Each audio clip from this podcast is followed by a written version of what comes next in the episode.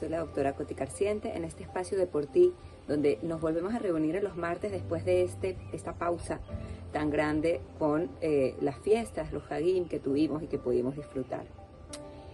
Justo estaba pensando en cada una de ustedes, en mí también, que acabamos de empezar a leer de nuevo el Sefer Torah.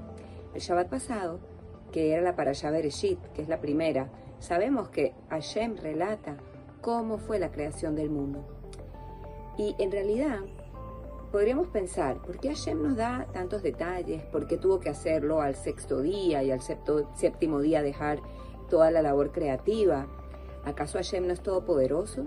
¿Acaso Hashem no es capaz de crear en una fracción de segundo todo el mundo y todos sus detalles? ¿Necesita tiempo y necesita hacer las cosas paso por paso? Seguro que no. Si hubiese querido, lo hubiese hecho todo en un instante. Sin embargo, Hashem nos quería dar una lección. Y creo que esto aplica muchísimo para esta época que viene ahora. Las cosas se hacen poco a poco. Las cosas se toman día por día y los cambios y las creaciones nuevas para tener nuevos resultados se hacen paso a paso.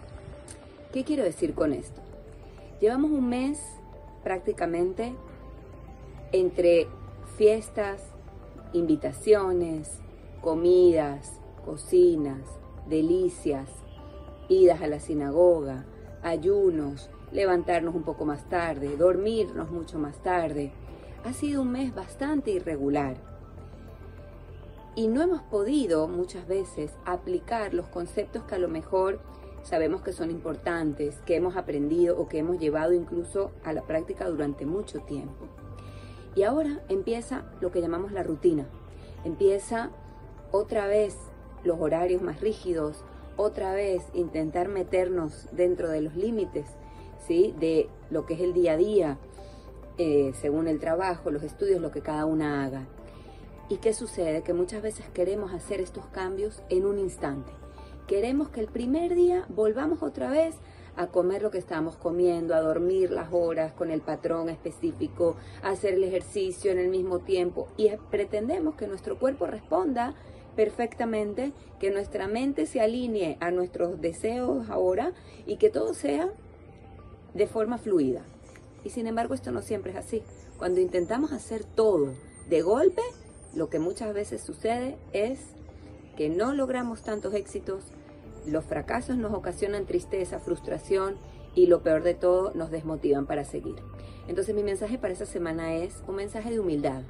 Akadosh Barujú creó el mundo en seis días y se tomó el tiempo para ir paso por paso consolidando y creando cada situación, aunque él estaba mucho más allá de los límites de esto. Tú no quieras ser más que Dios. Tú y yo vamos a agarrar las cosas de a poquito y empieza a mejorar estos aspectos de tu salud que ya sabes cuáles son y que ya sabes en qué tienes que mejorar, pero intenta hacerlo paso por paso y no todo de un golpe. Te deseo mucho éxito.